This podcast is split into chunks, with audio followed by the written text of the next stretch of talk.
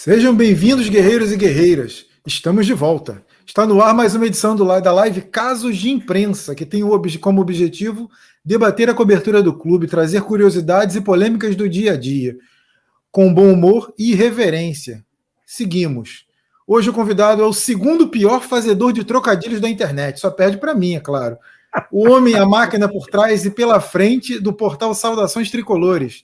Seja bem-vindo, Pedro Rangel. Obrigado por sua presença. Eu que agradeço o convite, Paiva. Obrigado aí pelo, pelo, pela lembrança. Realmente, né, meus trocadilhos são péssimos de fato, mas é isso, né? A gente também tenta trazer um pouquinho de humor aí nesse, nesse, nesse meio aí, que de vez em quando é muito dorido, né? Vai ser um prazer. Vamos com tudo aí. Show de bola, muito obrigado mesmo. Comigo aqui, como sempre, hoje ele não se atrasou, que fique claro, Pedro Logato. Boa noite, pessoal. Boa noite, Rafael. Boa noite, meu xará Pedro. É, hoje, hoje cheguei em ponto, cheguei certinho, cheguei no horário, para a gente abordar mais uma vez nosso flusão, nosso tricolor, após uma semana sem jogos, né? Agora o Roger não vai ter desculpa, né? Dizer que não teve nenhuma semana para trabalhar o time. Vai ter uma semaninha aí, né? Por um motivo triste, né? A morte do filho do técnico do Cerro, né? O Chique Arce. O filho dele acabou falecendo no acidente de carro. E o Fluminense acabou tendo uma semana aí sem sem jogos, né? Acabou, o jogo acabou sendo adiado e vamos ver se é, surge algum efeito aí no time do Fluminense. Eu já tenho um trocadilho bom para passar, posso? Opa! É, Pode. Tem Pedro, Pedro, Pedro Logato e Pedro O Gato. Ah, ah muito bom. Era melhor Badum. não ter feito isso. Vamos com tudo. Mas essa, essa eu nunca tinha ouvido. E olha que eu conheço muitos trocadilhos com Pedro Logato que a gente fazia bastante. De repente, pois é. nunca bateu com algum outro Pedro, talvez, né? Não é. sei. Vamos lá. Costumo errar muito meu nome, né? Hoje eu ouvi uma grafia né, de um colega de trabalho que eu nunca tinha ouvido. Já me chamaram de Lobato, Logate. Hoje me chamaram de Lorato. Lorato eu nunca tinha Lorato. ouvido. Tá de... Mas mais uma aí. Tá de parabéns. É a involução do nome, né? Porque você está é descendo é degraus, é. né? Na escala. Enfim, seguinte. Para começar, eu queria é, que o Pedro Rangel falasse. O Logato eu vou chamar só de Logato, e o Pedro eu chamo de Pedro Rangel. Pedro, pronto, para facilitar. É, eu queria que você falasse um pouco da sua formação, trajetória, para depois, já em seguida, perguntar como se deu a criação do portal Saudações Tricolores, que é o, hoje o principal portal de informação, né? De, de, de furos, notícias do, da, da torcida tricolor. É, na verdade, assim, a, a minha história com jornalismo ela, ela, é recente até, né? Eu tenho pouco tempo aí que eu, que eu fiz a faculdade. É, eu sou administrador, é, fui lá, já trabalhei muito na área administrativa. Eu sempre tive esse sonho de trabalhar com jornalismo esportivo, sempre tive essa vontade. E aí a vida foi me conduzindo para caminhos assim dentro da área administrativa que eu também sou muito, digamos assim, apaixonado, entusiasta da área administrativa no sentido uh, de, do sistema integrado de gestão, de mapeamento de processo, de toda essa, essa área de, uh, de controle financeiro, enfim.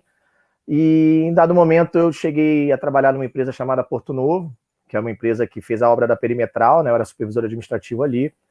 Resolvi me aventurar no, na, tendo pizzarias, e aí montei, acabei saindo da Porto Novo, acabei quebrando a cara, enfim, e vivi um momento muito conturbado da minha vida comecei a dirigir Uber e tal, como muita gente fez. E aí foi um momento que eu, que eu é, comecei a, a, a, visualizar a realização desse sonho. Comecei a estudar, comecei a, a correr atrás. E aí, em 2017, eu já estava com tudo engatilhado, já estava caminhando bem. E conversei com os amigos tricolores. Ele, um deles é o Mário Neto, que é um jornalista que tem 40 anos de currículo. É, é, ele é neto do Mário Filho, né, que dá nome ao Maracanã. Uhum. E em 2018 eu conversei com outro amigo, apresentei o projeto, apresentei, fiz um plano de negócios, fiz um business do como é que seria, como é que não seria, o que, que a gente teria que, que investir inicialmente e tal. E a gente começou a fazer. Uh, então, os saudações assim. Então, assim, na verdade, foi um tropeço, uma chance. Meu pai sempre dizia, né? Que a vida ela sempre te dá chances de recomeçar. Então, nessa chance que eu tive de recomeçar, é, eu, eu optei por fazer o que eu sempre, um dos meus grandes sonhos, e hoje eu sou muito realizado por isso, por isso né? Sofri muito lá atrás. É, passei grandes uh, problemas financeiros, passei por grandes dificuldades. Sempre tive a minha família do meu lado para me apoiar, sobretudo minhas irmãs. Hoje a minha esposa também, que é uma sócia indireta aqui do Saudações, porque é uma luta constante para a gente tocar o nosso dia a dia. E ela que acaba segurando as pontas e sempre, e sempre deu um bom apoio. Então, assim, uh, foi, foi, foi um grande tropeço que me fez é, pensar, pensar no, no, em realmente realizar os saudações e essa vontade que eu tinha. Apresentei o projeto para os amigos, eles toparam, e aí a gente foi tocando o dia a dia. E a vontade de fazer os saudações sempre foi na vontade de, de trazer informação do Fluminense. Eu nunca fiquei satisfeito com a cobertura do Fluminense, eu não estou fazendo juízo de valor para nenhum veículo, seja ele qual for.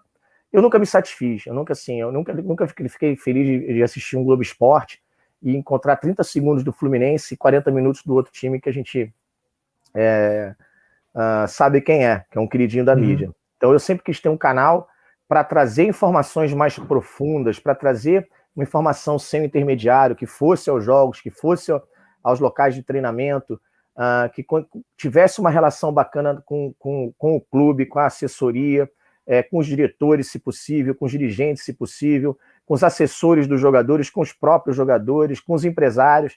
E essa relação a gente foi construída a partir de 2018, antes mesmo do site ir ao ar, eu já frequentava o CT, já frequentava os jogos. E aí a gente foi, começou o nosso trabalho, essa brincadeira, sempre começamos, tivemos fontes de, é, bacanas, né, o Melão, a, a, Rádio Melão é um barato, né, eu posso, eu, eu, se vocês me, não, não, me pararem, eu passo uma, uma hora no monólogo aqui, eu, eu paro só para molhar o bico. Tá? Eu já ia te é, perguntar sobre o melão no, no, futuro, mas já que você emendou, é. você pode explicar não, não, como começou essa relação e como, como, como começou essa relação, como vocês se conheceram, como foi a, a, trazer ele para o canal. É, o melão, na verdade, ele não, ele não, não ele não foi trazido para o Saudações. O melão é, é que eu quero, eu passo para a galera assim, quando pergunto, e falo com muito orgulho, o melão é saudações. Assim, o Pedro Rangel é saudações, o melão é saudações. É uma coisa indissociável, o melão dos saudações, os saudações do Pedro, saudações é, ele é saudações, ele é assim tão importante, tão fundador, tão entusiasta, tão, tão parceiro, tão do quanto eu sou. Né, o Melão é um amigo que a gente, a gente, a gente usa, a gente ainda temos, né, ainda temos o, o, o grupo, frequentamos, melhor dizendo, o grupo de WhatsApp e eu conheci através de um amigo em comum que também é tricolor. Ele juntou alguns poucos e bons amigos tricolores nesse grupo, um grupo que eu talvez mais gosto de frequentar, porque é um grupo que eu posso desabafar como torcedor e não ter uma repercussão como jornalista, né? É. E, enfim, e aí o Melão sempre tinha uma informação aqui, uma colar, e, e começou a pilhar. Pô, pô, Melão, liga a rádio aí, cadê a Rádio Melão? Cadê a Rádio Melão? Cadê a Rádio Melão? E quando eu tive a ideia do site, eu liguei para ele e falei, pô, Melão, seguinte, é, não vamos criar um site assim, assim, assado, assim, assim, assado, assim, assim, assado, assim, assado, e você, quero que você faça parte. E, pô, Pedrão, agora, tamo, tô dentro, fechado, não quero mas você não quer nem saber como vai ser? Não, não quero, tô dentro, faz aí, eu tô dentro, tô contigo aí, vamos junto. E aí a gente começou essa brincadeira e eu mantive a brincadeira da Rádio Melão, né? Exatamente para chocar. Se eu falasse assim exclusivo, atenção. Agora a Rádio Melão, ela chama uma atenção diferente, né? Ela chama uma atenção assim, pô, a Rádio Melão, a gente, ó, para você ter uma ideia, é, e, e, os furos da Rádio Melão, a, a, vem do Melão, vem do Pedro, vem do João Eduardo Gugel, vem a Rádio Melão é uma entidade assim do Saudações Tricolores, né? Que tem uma cara que é do Melão, que tem muita informação de fato, é um cara muito bem relacionado, mas enfim. E aí a nossa primeira, o primeiro Rádio Melão, se eu não me engano, foi o João Pedro no Watford, foi a gente que trouxe com exclusividade. Foi o Pedro no Real Madrid, a proposta que, que o Real Madrid estava preparando pelo Pedro, quando ele se machucou, depois o Fernando Saraiva Sim. da Globo até confirmou. Agora o grande boom da Rádio Melão foi o Ganso, né? Foi o Ganso, foi quando a gente falou do Ganso e aí, rádio Goiaba, rádio Jabuticaba, rádio isso, rádio... e o pessoal, pô, mas que rádio é essa? Que raio de rádio é essa? Hum. Eu lembro também do Hector Verlang, né? Grande Hector Verlang, jornalista, amigo do. Hoje, hoje cobre o Vasco pelo GE. É, ele, na época, era setorista do Fluminense. Ele falou assim: olha, Pedro, você me desculpa. Não, peruquinha, né? Aí começo, depois eu explico a piada, o apelido do peruca também. Ó, peruquinha, você me desculpa, mas eu não vou colocar é, conforme saiu na Rádio Milão, vou colocar conforme saiu no Saudações de Colores. Eu falei, não, tudo bem, é o site e tal, pode, pode fazer. Ele escreveu conforme é. são de saudações tricolores. E a partir daí, então, a gente começou a fazer um trabalho é, que eu julgo diferente. Eu frequentava o CT, frequentava a, os estádios, eu ia nas coletivas pós-jogos, é, sem fazer uma pergunta, mas observando como é que cada um se comportava, o que, que eu podia fazer de diferente, o que, que eu podia construir de diferente para ter uma proximidade maior, tanto de um lado quanto do outro, tanto com o jogador, com o treinador, quanto com a torcida, que linguagem que a gente usa. E aí o Saudações foi, foi nascendo, foi, nasceu e se desenvolveu. Né? A gente foi ao ar dia 17 de setembro de, é, de 2018, vamos fazer três anos ainda, e todo mês a gente ultrapassa os 2 milhões de visualizações somente no site. O que para mim é extremamente significativo. Estou preocupado em, em se, se, o site A, B ou C tem mais ou menos view. Estou falando para mim, é extremamente significativo, extremamente prazeroso ter um trabalho que seja tão prestigiado pela torcida do, do Fluminense. Beleza, bacana. Pedro Logato. Então, Pedro, vou te perguntar, é, você explicou, né, começou falando por que que, como você entendia a cobertura do Fluminense, e eu queria te perguntar, é, você acredita que a torcida do Fluminense e as, as demais torcidas, elas têm procurado mais é, esse conteúdo mais específico, é, por, por todas enxergarem dessa forma, ou você acredita que existe uma diferença, né? Porque você falou do, do, do especificamente, né, do nosso maior rival, né?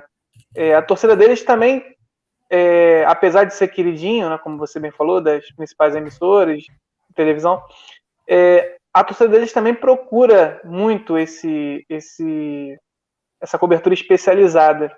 É, você, como que você faz, faz esse entendimento do torcedor hoje?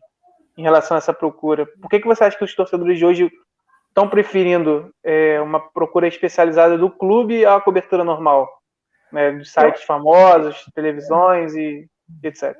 Não, entendi. Eu acho que é, não é uma questão só de procura dos torcedores, né? Eu acho que é uma questão é, de você ter hoje é, ferramentas diferentes para o torcedor acessar a informação.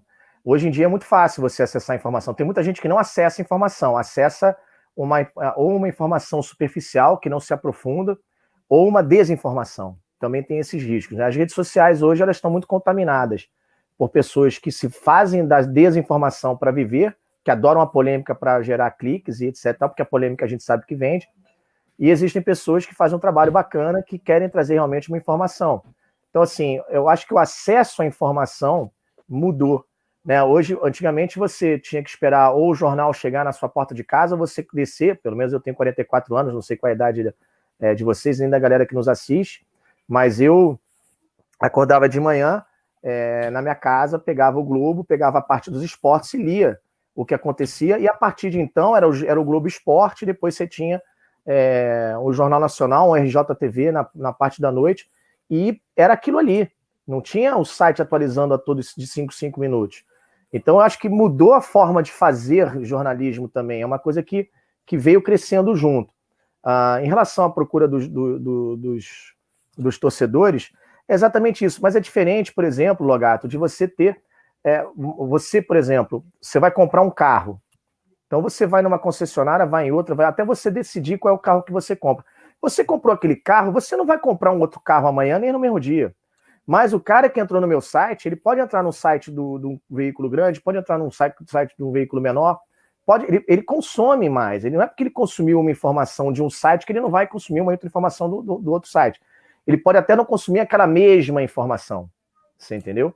Mas ele vai, uhum. pode entrar no site para consumir uma informação diferente. A gente trouxe, por exemplo, nessa semana que o Fred voltou a treinar, a gente foi trouxe com exclusividade essa informação. Hoje muita gente confirmou. É, a gente trouxe que o Rafael Ribeiro rescindiu o contrato. A gente trouxe. Hoje o Caio Blois trouxe que o Igor Julião estava indo embora. Então, a informação ela vem de, de vários lugares, o pessoal do GE está sempre em cima também. Então, você acaba consumindo vários canais que estão trazendo a informação. E tem gente que entra também, uma vez a cada duas, três horas, num site, dá aquela zapiada para pegar aquelas headlines, e tem muita gente que se informa pelas redes sociais. E aí que tem o problema da desinformação. Mas eu acho que isso é um movimento natural, porque hoje você tem muito mais acesso à informação do que você tinha. Eu lembro quando eu ainda cursava administração, lá atrás, é, lá atrás mesmo, olha que vergonha. É, o meu um professor falou para mim assim, que é, uma aula ele falou que de 1995 até 2000 havia girado informação no mundo, olha como é que me marcou isso, é, do que toda a história da humanidade. E que de 2000 a 2002, ano que estávamos, é, tinha gerado mais informação do que esse período. e que a informação, assim, as transmissões ao vivo, que acontece hoje no Japão, se cai um prédio em Miami, como aconteceu outro dia, uma tragédia, é, ela chega aqui na mesmíssima hora. Né? Se acontece alguma coisa, Olimpíadas, acontece uma coisa do outro lado do mundo, a gente está sabendo aqui em tempo real. Então a forma de fazer jornalismo também mudou, a forma de acesso à informação também mudou. E, e a cultura de consumir essa informação, ela vai acompanhando essas mudanças. Né? E outra coisa que você falou me veio à cabeça, é, as pessoas estão consumindo mais informação nesse sentido, mas ao mesmo tempo elas estão preguiçosas com a leitura, porque muitas delas se informam apenas por títulos e subtítulos. Isso é curioso, isso ajuda a disseminar também a desinformação, porque muitas vezes o título não reflete na integralidade o conteúdo daquela notícia, né? Isso eu acho, como jornalista, eu acho preocupante. Não sei se também tem a ver com, com o que você está falando tem a ver e tem a ver com outra realidade também do nosso país. A gente, a gente vive aqui numa realidade onde a gente, onde não sei dizer qual é o percentual, mas um percentual muito pequeno da, da população brasileira, e eu falo também atingindo muito a juventude, tem acesso à internet é, da forma que a gente tem um pacote de dados no telefone, ou tem um Wi-Fi em casa. É, hoje em dia, as operadoras, nessa guerra de, de conquistar mais clientes, elas dão num plano pré-pago as redes sociais gratuitas. E quando você clica num link de uma rede social, você não tem a taxa, aquela pacote de dados para acessar a informação. Tem muito disso também. Então, é, é, e é perigoso, como você falou. E tem uma cultura do Brasil também, e eu não vou fazer juízo de valor aqui de, como é que se fala, de, de quem é de esquerda, quem é de direita, até porque eu sou jornalista, uhum. E, e, sou jornalista esportivo e não, não, não confundo as coisas e jamais as confundirei porque eu sei que eu apoio um, um, um, candidato tal e o cara que me acompanha pode é, acompanhar um candidato contrário. E a gente aqui estamos falando de Fluminense, estamos falando de esporte. Mas é, no Brasil a gente tem vários istas, né? Quando te, na ocasião da, da, do impeachment da Dilma, tínhamos vários juristas. Na prisão do Lula, outros tantos juristas que entendiam de direito de primeiro, segundo e terceiro grau e que era certo ou que era errada. Aí depois nós tivemos uma outra questão é, é, que a galera. Agora, agora, vou dar um exemplo agora na vacina, temos vários cientistas que falam que uma vacina vale, outra não vale. Então o brasileiro se empolga numa velocidade e fala de temas, de uma, lê uma superficialidade, fala de temas complexos como se fosse o isto daquele tema. Né? É, é, é, essa é uma cultura nossa também, assim, do, da, da, grande população em geral. E que não tem preocupação nenhuma em contextualizar. Esse que é um grande problema hoje em dia. É você tirar de contexto aquilo que interessa publicar. É você pegar uma frase, de, tira de contexto, seja para A, para B ou para C, seja no, no esportivo, na política, na religião, no direito, na economia, qualquer cara mal intencionado, pega aquele trecho, tira e só fala daquilo e dá uma, uma dinâmica, uma dimensão diferente daquilo que realmente é contextualizado. Também, também tem, existe esse tipo de preocupação, ao meu modo de ver também, entendeu, pai? Posso estar uhum. equivocado, respeito quem pensa diferente. Mas eu vejo, assim, com grande preocupação também, a discussão de temas que são um pouco mais aprofundados é, de forma é, é, superficial. Posso dar um exemplo? E vou falar. Eduardo Bandeira de Mello, no Flamengo. Falam que ele fez uma gestão maravilhosa, etc. Mas omitem o fato dele ter recebido 700 milhões de reais a mais do que Fluminense, Vasco e Botafogo sob a, escusa de maior audiência. Eu fiz uma matéria dizendo que não. Que o Flamengo recebe mais e mais por ponto de audiência. Se fosse somente pela audiência, vamos dar um exemplo: são 5 milhões por ponto de audiência atingido em média. Ok. O Flamengo tem 40, vai receber 200. O Fluminense tem 10, vai receber 50. Mas não, além de receber, de ter mais audiência, recebia duas vezes e meia mais que o Fluminense recebia pela sua audiência conquistada. E a conta não fechava. E os caras continuaram ganhando muito dinheiro. Ah, teve uma austeridade financeira, teve visto, mas teve 700 milhões de reais a mais. Né? Então, é assim, é muito fácil ter austeridade quando você ganha o dobro, o triplo, o quádruplo do que os outros. É, é só você falar, quer falar, de, a, a, a, grande imprensa quer falar da gestão do Eduardo de Bandeira, tem que tocar nesse assunto. Interessa uhum. tocar nesse assunto? Que recebeu da, da, da emissora. O, o, absurdo chegou, foi, a, foi a, tamanho que eu, eu já fiz uma matéria de coluna de opinião dizendo o seguinte: que o Campeonato Brasileiro não tinha mais um veículo de transmissão era o veículo de transmissão que era dono do Campeonato Brasileiro. Fazia o que queria. Adiava jogos ao bel prazer. Aí ele coloca o seguinte: olha, você vai jogar domingo 4 horas da tarde, você vai jogar segunda-feira às 9 da noite. Por quê? Tem que ser o seguinte: Vamos olhar a tabela aqui. São cinco jogos segunda para cada um, são cinco jogos domingo, cinco jogos sábado. Jogando em casa, jogando fora. Tem que ser, tem que ter uma isonomia. Isso a gente não vê. Você entendeu? Mas não se comentam isso. Então, quer falar do assunto? Tem que contextualizar, tem que dar uma colherada mais profunda, tem que trazer elementos que, que, que pertencem àquele assunto. Senão fica um assunto vazio, uma discussão de botequim, né? que é a famosa teoria de botequim que eu também gosto muito de falar. Né? Sim. Eu costumo dizer que eu sinto saudade do tempo que o brasileiro pensava que era técnico de futebol. Agora ele acha que ele sabe a porra toda. Então é complicado é. para cacete. Exatamente. Aliás, o Cereto atribui a, a demissão do Cereto da Rede Globo por esse comentário parecido com o seu aí que ele fez no Twitter. É, não, mas a diferença é que eu não vou ser demitido do meu próprio canal e ele não pode falar isso. É verdade, é verdade. Até porque se o Pedro Logato me demitir, eu vou atrás dele, eu sei onde ele mora. aí, você, aí você solta os cachorros para cima do Logato. Hum, hum. Ele não faria isso comigo, não. Eu conheço ele há muitos anos, não faria isso comigo, não. Vai, Logato. Mas então, Pedro, é, voltando a, a, falar sobre a nossa torcida, nossos torcedores, eles. É, torcida do Fluminense eu considero uma torcida bastante crítica, né?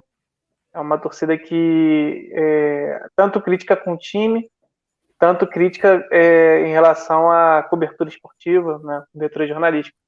Queria saber como que você avalia, se você costuma olhar a repercussão que o site tem nas redes sociais, como, como que é essa, essa sua relação com os torcedores, assim, nas redes sociais? Eu, eu, eu acho, eu, eu me permita, mas eu começo discordando de você. Eu acho que a torcida do Fluminense ela não é muito crítica.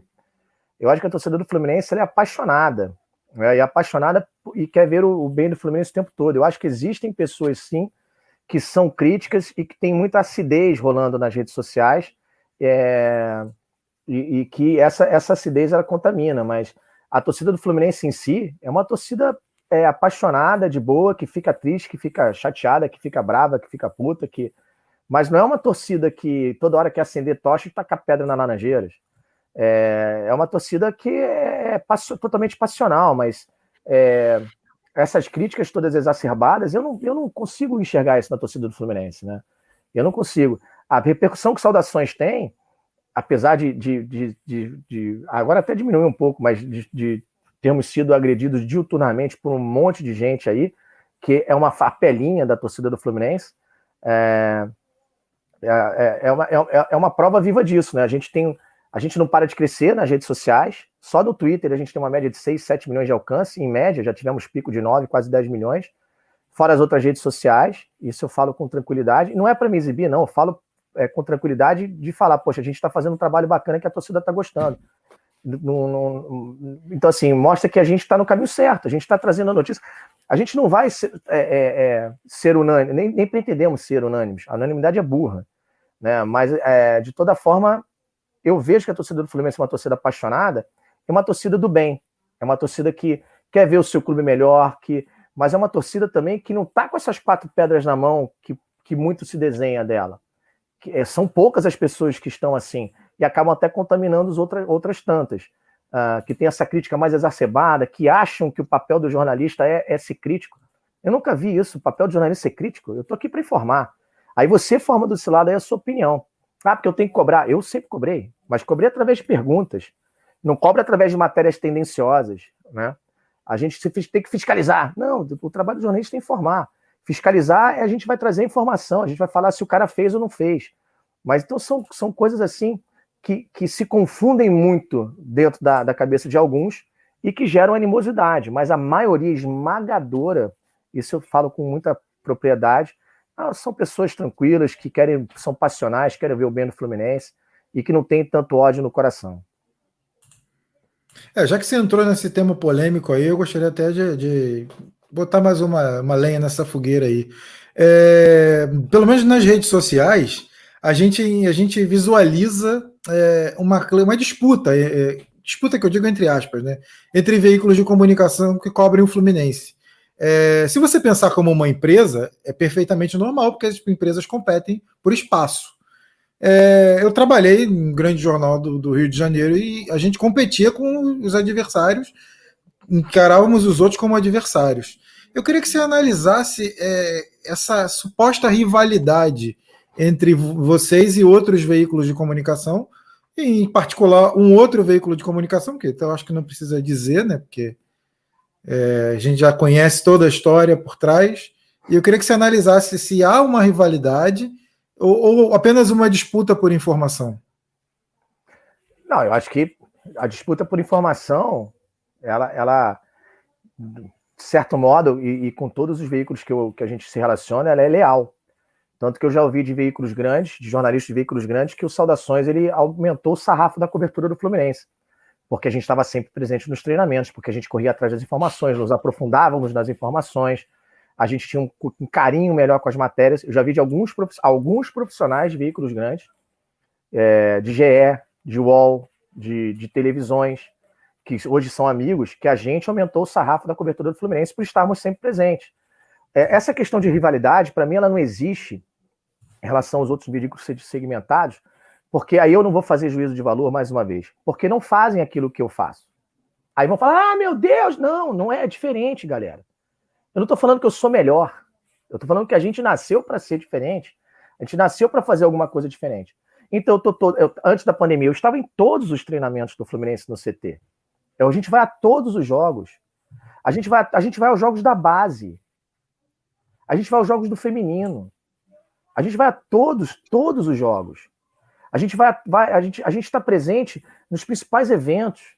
Ah, porque o outro não tá, porque não pode, porque não estou falando dos outros, estou falando da gente.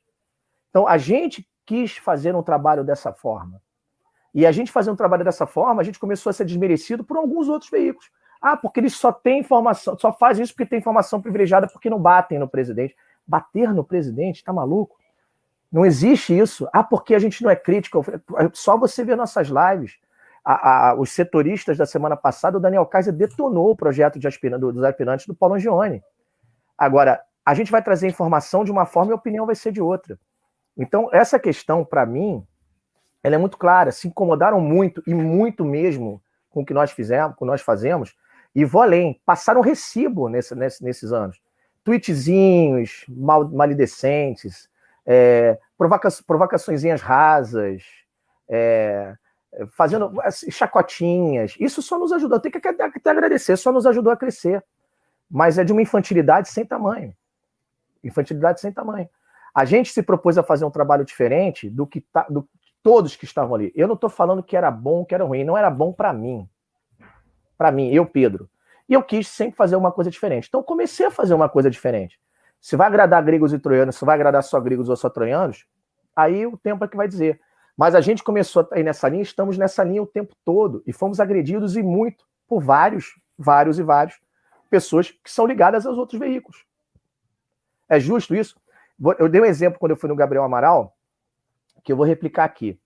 É, é, eu não me lembro qual era o assunto em pauta, é, que estava todo mundo querendo saber que o presidente estava é, é, afastado por Covid. Eu não me lembro direito qual foi o assunto, mas eu lembro de dois, dois fatos importantes que eu falei no Gabriel Amaral lá e com o Fio. Aliás, um abraço para os dois.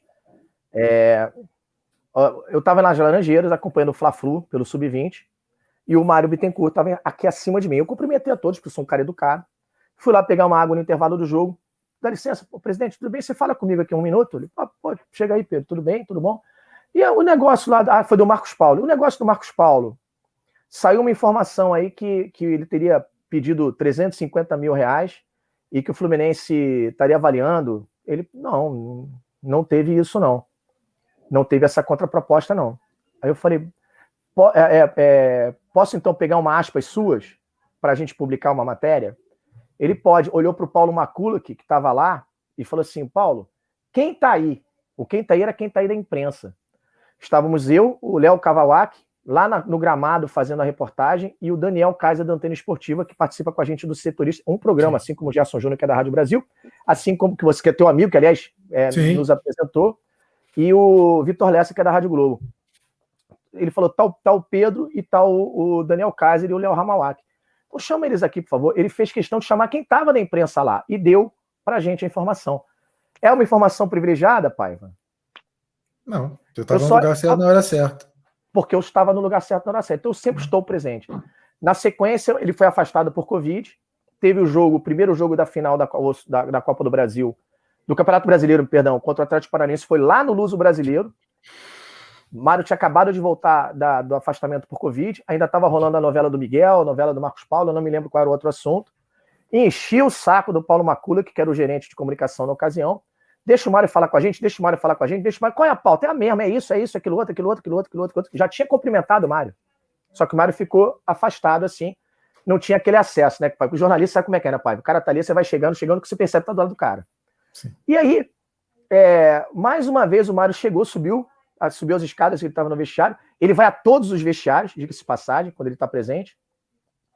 E aí ele, eu, eu, perguntei, tudo bem, presidente? Ele falou, tudo bom, Pedro? Assim, eu queria pegar de novo uma aspas suas aí para falar sobre. Não me lembro se era Marcos Paulo Miguel, qual que era o assunto em Balha, mas que estava todo mundo querendo saber. Mais uma vez ele pergunta pro, pro, pro Macula quem tá aí? Aí o que tá o Pedro e tá o Edson Viana. Então chama o Edson Viana. Ele falou comigo de novo.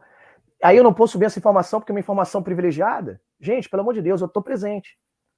Eu tô lá eu tô no CT, passo o filé, o filé, eu pergunto, filé, como é que tá o tratamento do Pedro, do joelho do Pedro? Tá assim, tá assim, tá assim, tá assim, tá assado. Eu não posso subir porque eu tenho informação privilegiada? Não, eu subo porque eu tô lá presente. Então são coisas assim, eu tô dando exemplo do filé, mas não teve essa questão do joelho do Pedro também, só para ser um jogador que uhum. não tá mais presente lá. É, eu também não estava em lugar nenhum que a imprensa não poderia estar. Ele falou com quem estava ali do lado. É, então, assim, são, são, são a relação que eu procurei construir desde o início, que é estar presente nos locais, quer é construir uma relação direta com o Fluminense, quer trazer informações mais aprofundadas, quer trazer mais. Eu estou realizando. Isso, isso incomodou muita gente, porque o nosso crescimento foi muito vertical, foi foguete. E a gente se manteve lá em cima. Então incomodou muita gente. E aí começaram a falar que eu só tinha. Não Essas pessoas que nos atacam, é, eu falo assim: cada um tem seu perfil, cada um trabalha de uma forma. Mas essas pessoas que nos atacaram, e atacaram muito, hoje até deu uma tranquilidade, deu uma acalmada, sei lá, são pessoas que não frequentam os locais, que não vão, que não estão presentes e que não reconhecem o mérito do nosso trabalho de estarmos presentes. Para eles, eu só tenho informação privilegiada porque eu não, eu não bato, não bato no Mário. E a relação que eu tinha com o Abade, com o Fabiano Camargo? O Ganso era da época do Fabiano Camargo, do Abade. E não foram eles que. A impressão que dá é que eu passo o telefone e ligo pro Mário e falo assim: Mário, tudo bem? E aí, qual é a boa? Tem boa aí? Fala para mim. E não é. É assim, eu ligo pro Júnior, Júnior, vem cá, tem uma ideia. Conta. Manda embora o Danilo Barcelos. Não é. essa é uma boa ideia, hein? Essa é uma boa ideia. não é assim que funciona. Então, assim, é, é uma pergunta válida, ao mesmo tempo, porque a gente. É, sempre, o meu sonho sempre foi ter esse veículo e sempre foi fazer um jornalismo direto, assim, lá, em loco buscando informação onde é que ela acontece. E eu realizei isso. Estou realizando isso e vai, olha, digo mais, vai melhorar mais ainda. A gente está com uns projetos muito bacanas, já temos aí é, pessoas por trás que estão é, incentivando amigos empresários, e a gente vai crescer mais ainda nessa questão de cobertura da base, cobertura do feminino, cobertura dos profissionais, é, cobertura dos demais esportes. A gente está procurando ainda crescer mais ainda. Só que isso, uhum. infelizmente, gerou uma, uma, uma quebra do modus operandi de alguma certa forma, que eu fui alve, alvejado aí, fui alvo de muita coisa, mas que me ajudou. Que me ajudou. Que hoje as pessoas que conhecem os Saudações, que seguem os Saudações, e me, que conhecem o meu trabalho, e sabem que eu já critico, sabem que eu já falo, sabem que eu, que eu, que eu sempre tive a minha, o meu, meu tom crítico, mas dentro de uma de um contexto, dentro de uma educação, eu não vou ficar sapateando, xingando ninguém, ah, vou falar que eu achei equivocado. Por exemplo, achei equivocado é, a, a, a, contratação, a, a, volta do Hudson. Achei equivocada a chegada do Rafael Ribeiro. Achei equivocada a chegada do Danilo Barcelos. Mas por quê? Porque são jogadores, ele é, eu sou astronauta. Não, porque são jogadores que, na minha opinião, não vão agregar tecnicamente ao clube. Não é uma crítica? Sim. Mas na hora que eu vou dar informação, eu falo assim: Danilo Barcelos é anunciado pelo Fluminense contrato vai ser durante o jogador chega. Eu evito colocar adjetivos nas nossas matérias. Uhum. Aliás, eu falo isso com minha redação. Então é, é, isso, cara. Assim, são, são. Por isso que eu falo. Não os vejo como é, concorrência. Porque para você ser concorrente, eu vejo. Aí eu, é, pode ser pretensão minha, mas eu vejo o GE como concorrência. Aliás, tem histórias engraçadas de eu que eu não posso participar de veículos maiores porque eles entendem que eu sou concorrente mesmo. Eu acho isso lindo. É, eu, eu, vejo o UOL como concorrente, eu vejo a, a, a, os veículos que estão em loco cobrindo o clube como concorrente. E não faço, se, se, se a galera gosta de um, maravilha, é um perfil. Se aquele, se aquele camarada trabalha de uma forma que acha que aquela forma é melhor para trabalhar, maravilha. Eu, eu não falo que é ruim ou que é pior, eu falo que eu faço o meu diferente e que eu acredito que o meu seja melhor para mim. Que eu esteja fazendo um trabalho que agrade uma fatia da, da torcida do Fluminense, mais uhum. do que outros agradem. Mas, de uma forma geral, acaba que todo mundo é, tem acesso à informação de todo mundo. Uns vão preferir um, outros vão preferir outro, outros vão preferir um terceiro. Mas a gente do Saudações, desde o nosso princípio, da concepção da nossa ideia, a gente pretende sempre trazer a notícia onde ela está. Até porque é Fluminense Futebol Clube. O dia que ele joga futebol é o acontecimento máximo da empresa. A gente tem que estar presente. Pensamento meu. Quem não está, eu respeito, não agrido, não faço nada, apenas falo que eu tô lá. E eu acho que é importante estar lá. Por isso que eu estou lá. Ou eu, ou alguém da, da minha equipe. Só colocando aqui na tela o Fluminense arretado. Cheguei, saudações tricolores. Um abraço para todos da live, em especial amigo, ao nosso amigo Rafael. Valeu. Valeu, Hudson e. Hudson e. Esqueci o nome do outro garoto. Vai, vai, vai me matar depois, não tem problema. Não, não ele coloca na mensagem aí. É. é. Gosto muito de saudações tricolores e do Netflu. Cada um com suas pegadas e gosto do estilo de cada. De cada. É, mas eu já. Eu, o Leandro Dias esteve aqui fazendo essa mesma live que você está fazendo. Uhum. E eu uhum. falei para ele, cara, não tem, não, não, não há só um estilo de jornalismo.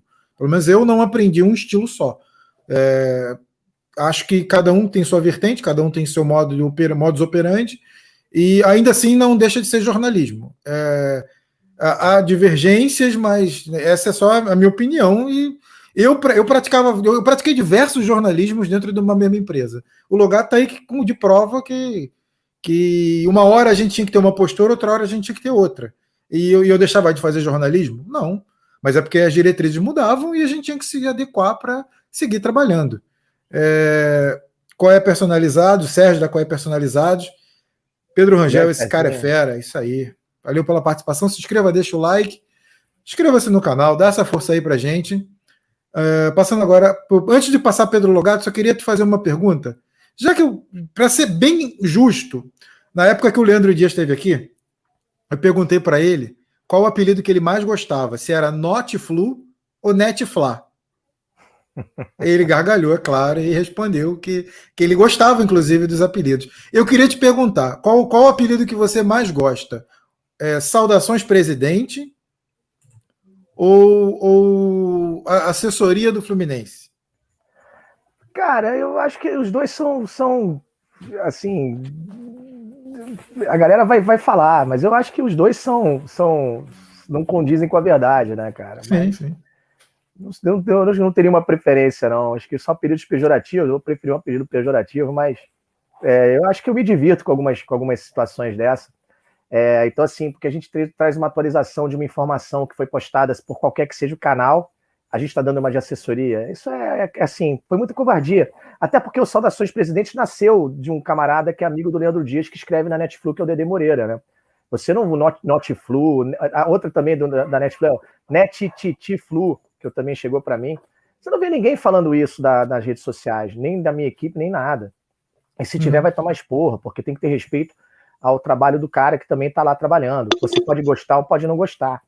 Mas esse apelido de saudações presidente nasceu de forma pejorativa dentro lá da, do seio lá que, que o Leandro Dias participa, que é com o Dedé Moreira, que, que escreve lá, participa de todas as lives do Netflu.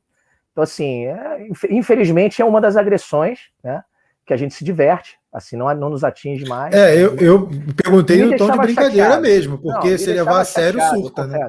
Me deixava chateado é. algumas situações de, de, rede social até eu perceber que, que é inerente ao trabalho. Né? E que a gente, se a gente está sendo alvo desses caras, é, sobretudo da Netflu, o pessoal da Netflu, lá com o Dedé Moreira representando eles, a gente está incomodando caras que estão aí há muito tempo. Então, assim, felizmente, é, é, a conduta que a gente tem aqui é uma conduta ética dentro de, uma, de, um, de um jornalismo, e apesar da falta de respeito que eles têm conosco, a gente, a gente não agride, não, não, se defende somente aí das, dessas questões que acontecem. É uma pena que isso aconteça. É uma pena realmente que isso aconteça, mas infelizmente não dá para a gente. Ah, e tem outro também, falam que eu passo pano.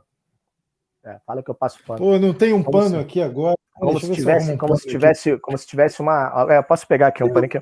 Mas eu, eu, me divirto com essas coisas, sabia? Eu não consigo levar a sério.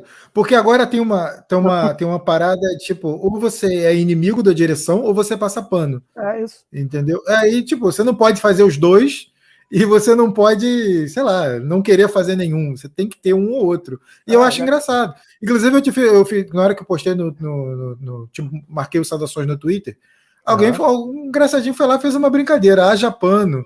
Eu falei, eu botei, pô, comprei hoje, uma hoje dúzia gente... porque eu tô com goteira em casa. É, hoje a gente isso. leva. Hoje a gente leva é. assim, eu, eu confesso para você, porque assim, o Paiva, ninguém sabe, só quem realmente está tá ao meu redor sabe, pra, sabe o quanto foi sacrificante começar com o site, sabe como é que a gente rala todo dia para fazer uma parada bacana. Então, assim, essas, essas, essas agressões gratuitas vindo de, vindo de pessoas que a gente conhecia, é, elas chateavam, de, de boa, me, eu, eu me deixava levar. Hoje em dia, não, hoje em dia é, já até falei com a galera, eu não acompanho tantas redes sociais, tem, a gente tem uma equipe de mídia social para isso. Já, já, já dei a diretriz. Se agredir, é bloco, não tenha dúvida. Se criticar, tá valendo. A gente tá lá para criticar, para ser criticado. Teve até um cara que participou de uma live nossa, minha do Milão, e perguntou o seguinte: se a gente recebe dinheiro da diretoria do Fluminense para não, não falar mal do Mário. Aí começamos a rir. Não, nem do Mário, nem do Gione, nem do Roger, alguma coisa assim, nem do Roger ou do Agione, nem me lembro qual foi a pergunta, eu comecei a rir, porque o Milão tinha acabado de detonar o Roger. Falar que o Fluminense não tem esquema tático, que compete até metade do segundo tempo, depois ele coloca os garotos e vai para a base do, do, do Abafa lá para tentar fazer o gol no talento de Xerém. Opinião do Melão, ok, tá lá, a live é para dar opinião. Aí ele Sim. falou, não, não, mas de jeito algum a gente recebe, pô, por, tá, tá, tá, tá, tá, mas enfim. É, mas aí depois o cara até falou, pô, mas perguntar não ofende. Falei, claro que não ofende, não tem problema é, nenhum. Depende de como maldade, você pergunta. Cara, né? acusação, etc. Tal, até porque realmente nunca recebi patavinas pra ir pra, do, do Fluminense. E se eu for convidar de novo para ir para a Flu TV, eu já eu falo, eu vou, eu vou para a Flu TV. Eu, primeiro que eu gosto de contribuir com, a, com, a, com, o crescimento da Flu TV, aquele pouquinho, aquela areia, grãozinho de areia dentro do castelo, eu gosto de contribuir. E, e, e gosto de ir, me divirto indo, acho que é um ambiente super bacana e sempre vou fazer tudo que o Fluminense me pedir para fazer. Mas em relação a, a, agora esses ataques, eu confesso que de uns dois anos e pouco para cá, isso não não me agride tanto. Me agredia mais, confesso. Ficava chateado, ficava mal, pô, que sacanagem, pô. A gente faz tudo com tanto carinho. Tanto... Aí vem, vem um cara, fala uma besteira e vai um monte na onda desse babaca, pô, pelo amor de Deus. Aí, enfim. Mas hoje em dia é isso, estamos chegando a quase 26 mil seguidores no Twitter, no, no Instagram só cresce, o, o YouTube também, a, todas as redes sociais, a visualiza, as visualizações do site é, passam de 2 milhões todo mês pelo nosso, pelos nossos contadores. Então a galera tem curtido o nosso trabalho, eu tenho certeza que a gente está no caminho certo. Vai, Pedro. Então, Pedro, é, você falou sobre o diferencial da cobertura em loco, né? De vocês. Então eu queria perguntar é, como que a pandemia é, afetou vocês e como que vocês, é, como você disse, né, que vem crescendo, é, tem crescido cada vez mais, como que vocês lida, lidaram com isso, com esse problema da pandemia para continuar crescendo? É, eu acho assim, a pandemia ela foi é, um divisor de águas para a gente é, ruim. Assim, a gente, a gente, eu, eu me desanimei muito. Ah, acho que todo mundo né, do Brasil acabou sofrendo com isso. A gente tinha muitos planos e projetos já é, engatilhados com alguns amigos aí que queriam ajudar, com, com empresários pequenos, que queriam é, contribuir para que a gente pudesse realizar. E de repente, de uma hora para outra, tudo aquilo que a gente vinha desenhando é, se esvaiu, né? E a gente parou muito de fazer, eu parei muito de fazer vídeos no YouTube e trazer essas informações via vídeo, e agora a gente está até retomando um pouco mais as atividades. É, mas porque assim, a, a nossa, a, o nosso diferencial ele sempre foi esse, né? Da gente estar tá presente, da gente ter equipes onde, onde o está, a gente está junto. É, enfim, a gente tinha projetos de viajar e que foram, foram, foram adiados, né? Viajar para acompanhar, fazer a cobertura em loco, aonde o Flu fosse. Então, assim, de toda forma, eu eu teria, assim, desanimado muito né, no início da pandemia.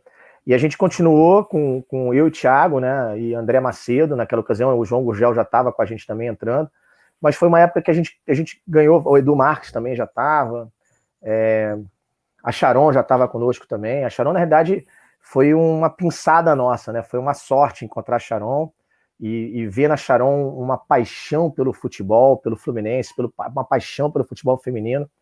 Que aí eu convidei ela para escrever uma coluna. Quando eu percebi, ela estava super animada. Eu falei, Sharon, você vai conduzir então um programa aqui, que é o Jogue como uma Garota, e depois o Canto das Guerreiras, junto com a Bianca e com a Carol, Bianca Santos, né, que é do Fale Sem Gritar, e com a Carol Berger.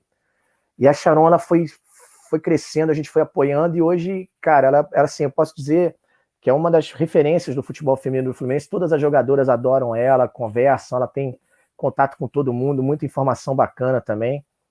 Então, assim, a gente também foi um período de, de engatilhar a mola para a gente crescer nessa questão da redação. Hoje a gente tem 10 amigos na redação, a gente tem é, é, pessoas na, na, rede social. Hoje mesmo o Bernardo é, Gouveia está começando com a gente também, aqui, nosso editor, novo editor de vídeo. A gente está fazendo algumas parcerias importantes com, com, para o YouTube, para as redes sociais, com várias empresas, com o Império do Espeto, com a Brahma Express, com tantas outras empresas, o Bom Mineiro, Óticas Carol, uh, estamos namorando várias ideias aí de, de tocar para frente. Então, é, foi difícil o início, depois a gente acabou aprendendo um pouco a como poder sobreviver nisso sobretudo naquele período sem futebol, né? Depois a gente começou a frequentar os estádios novos. Eu, assim, eu que eu brinco, assim, eu não sinto tanta falta de ir ao Maracanã porque eu vou sempre, né? Aliás, eu, eu, hoje, por exemplo, foi um dos raros jogos que aconteceram em Laranjeiras que não tinha ninguém de saudações. Eu não pude ir, porque a gente é uma equipe pequenininha também, para fazer esse tipo de, de, cobertura. Tive um problema aqui que eu não pude ir. O João Eduardo Gurgel tá, tá resolvendo a vida dele, que está indo para Portugal, mas vai continuar conosco, mesmo de longe. Enfim, mas é que eu sofri como todo mundo, né? E eu espero realmente que o quanto antes essa, essa maldição aí termine para que a gente possa retomar nossas vidas normais. A gente volte a frequentar o CT, volte a frequentar. Ah, hoje até, até brinquei com, com um amigo que agora eu vou passar aí para Xerém também, fazer a cobertura dos jogos lá, né? Que é um desafio muito grande também por conta de, de distância, de custo. Né? Cada ida ao CT, gente, para a gente representa uma grana né? representa 30, 40, 50 reais, dependendo do, do dia. É, é, é, complicado, não é, não é fácil, não é, não é. E a gente, mesmo assim, bancamos muito o site no início e agora temos alguns parceiros que nos ajudam aí no nosso dia a dia. Eu, eu lembrei o nome do, do rapaz do Flu Retado, é Hudson e Alisson. É, desculpa aí, galera, esqueci, lembrei agora. É, canal Fluzudo participa. Até uma dupla, dupla é... de sertaneja. Eu já participei duas vezes, em duas lives deles. E um canal de, de dois garotos do Piauí. Maneiro, e um hein? canal até que tem, eu acho que tem 6 mil, 10 mil seguidores, eu não lembro agora. Mas é um Maneiro. canal gente, bacana, de, de uma galera esforçada. Aí ele até botou aqui, ó, relaxa. Pô, foi mal, cara, esqueci. É muita coisa Depois, na minha cabeça. Quiser, eu tô voltando hoje. Passa, passa, meu contato para eles lá, que eu, se eles quiserem, eu participo, faço brincadeira com eles lá também. Eu tô. Show. A pessoa de repente Aí, acha tá que eu, eu, tive um amigo que me falou assim que ah, pô, eu achava que você era muito sério para convidar você para participar de live e tal. Eu falei que isso, cara. eu, sou gente, eu sou gente da gente, não tem essa não. Vamos por tudo. Isso aí. A intenção é para rimar ele aí, escrever. Ah, tá. Chegamos a 4K. É isso mesmo. Participei duas lives deles, inclusive uma live durou, durou quase quatro horas, que a gente passou todos os times do Fluminense de 2096 a 2006. Então a gente falou muita merda, né? Porque foi jogador ruim pra caralho, muita porcaria que a gente lembrou. E foi bem, bem legal. Quatro horas de live falando só porcaria. Aqui, já participei das lives Opa, deles também, Pedrão. Tem o contato deles. Ó. Esse é o Serginho, Serginho da Coep Personalizadas aí, isso. parceiro nosso. Bora. Opa, bora, bora fazer, fazer isso junto. aí. Tamo junto. Faço a ponte aí. Isso aí, todo, um ajudando o outro, é isso aí. Mas eu recomendo, pessoal Florretado é top, top mesmo. E só botando aqui, voltando também, o canal Fluzudo também já participou aqui com a gente. Boa. É, também está crescendo muito esse canal agora. Ah, é, legal, ele, legal. Isso ainda não De improviso, ele é, ele faz vídeos de improviso, é bem legal. É. É, Pedro, particularmente, qual seria a sua maior crítica com relação à gestão do Mário?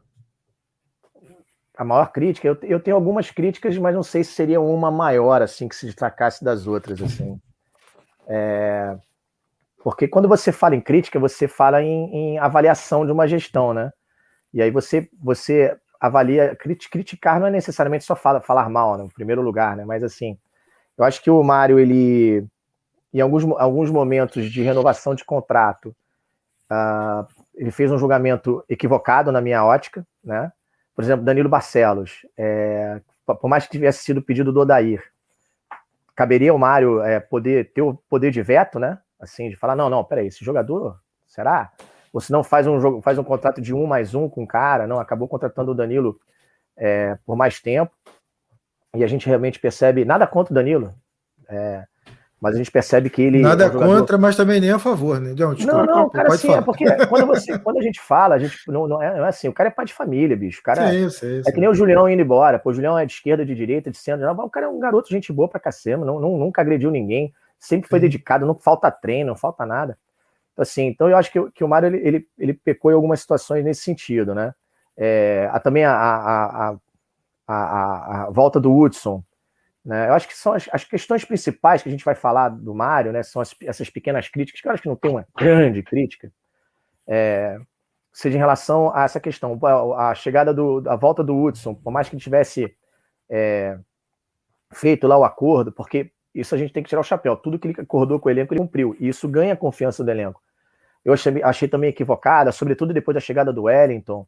Uh, talvez pela situação do Fluminense, não, ele não ter uh, ou se preocupado em fazer uma, uma, uma, grande reunião, um grande jantar, reunindo as forças políticas e os, os principais empresários para unir forças em prol do Flu, talvez possa ser uma outra crítica. A questão da transparência melhorou, mas a gente ainda, ainda fica com vontade de saber, de querer saber, pô, e aquele dinheiro daquele cara, do Wendel, do, do Gilberto, do, do Evanilson, ao mesmo tempo é complicado, porque se tem aí essa questão das penhoras, mas falta um pouquinho dessa transparência ainda. Uh, enfim, são, são críticas assim que eu acho que são importantes de serem pontuadas, mas a grosso modo eu, eu acho que o Mário está conduzindo o Fluminense para um caminho que me agrada. É, eu acho assim, pelo menos a mim, né? Eu acho que está sendo muito consciente financeiramente, né? Não está fazendo nenhuma loucura, não está empurrando a conta para frente, tem procurado fazer os seus acordos, tem é, procurado sanar algumas dívidas importantes, está correndo atrás da CND. Essa questão da renovação da molecada, cara, é impressionante. Todo mundo renovou com o Fluminense, menos o Miguel e o Marcos Paulo dessa, outra, dessa última safra de geração. Hoje tivemos a informação que um zagueiro do Sub-20 renovou. Talvez a questão da condução do, do, negócio com o Ivanilson seja uma outra, uma outra marca negativa na gestão dele, que ele poderia ter observado de uma outra forma. A própria condução do negócio do Marcos Paulo poderia ter um outro desfecho. O Dodge não, que o Dodge eu sempre falei assim, que você chuta uma moita lá em Xerém, cai cinco volantes melhor que o Dodge. Hoje ninguém lembra quem é Dodge com o Iago e com o Martinelli. E eu vou falar uma coisa para vocês, quando o Martinelli for embora, que fatalmente um dia ele vai, a gente não vai sentir falta do Martinelli também. Né? É, enfim, então assim, tem algumas questões que realmente a gente a gente acha que poderia ter sido feito de uma forma diferente. Mas achar do lado de fora é muito difícil, né? Muito fácil, aliás, muito fácil, né? Mas lá dentro, só ele sabe as dificuldades que ele está enfrentando aí no dia a dia, enfim. O Fluzudo, Fluzudo mandou mais uma, mais uma complemento é, aí, é bom que me ajuda. Vamos lá. É.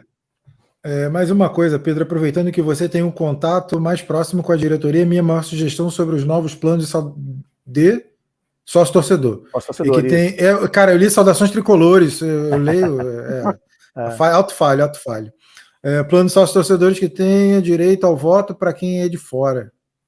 Eu acho também, eu acho que, que, que na festa da democracia, você, é, os sócios do clube merecem atenção, independente se eles moram a 5 metros da Laranjeira, se eles moram na rua de frente, se eles moram na Barra, se eles moram em Seropédica, se eles moram no Piauí, onde os amigos aí moram.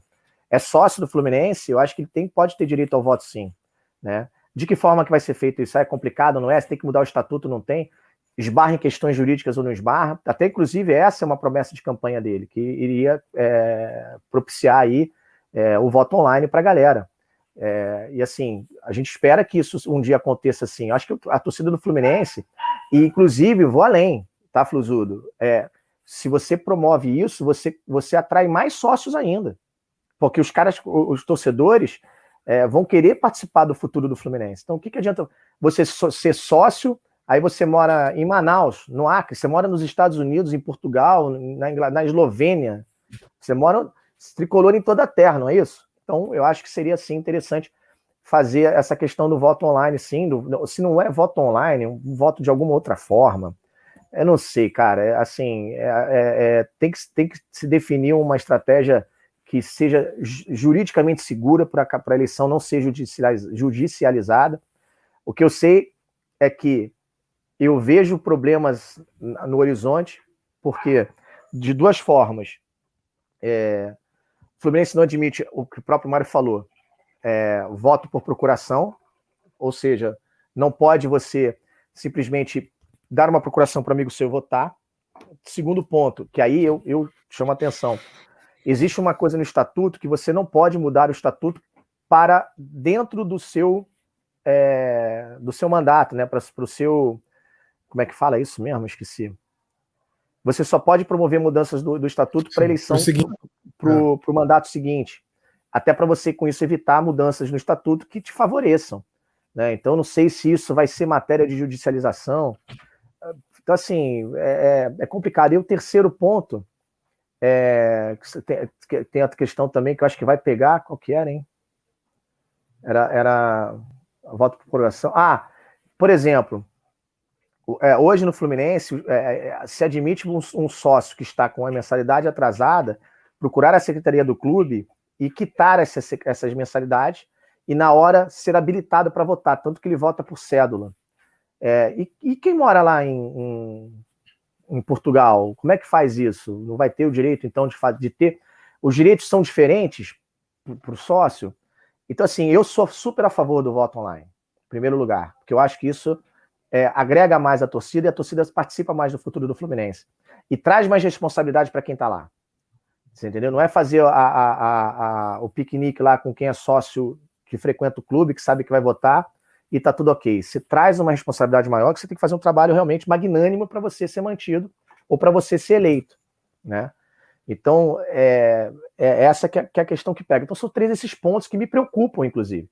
Porque o Fluminense, o que mais, o que tem de advogado que é sócio do Fluminense é uma festa, né? Inclusive, o presidente hoje é advogado. E, diga-se de passagem, um advogado brilhante no que, no que, no que se tange aí também a, esfera do direito desportivo. Né?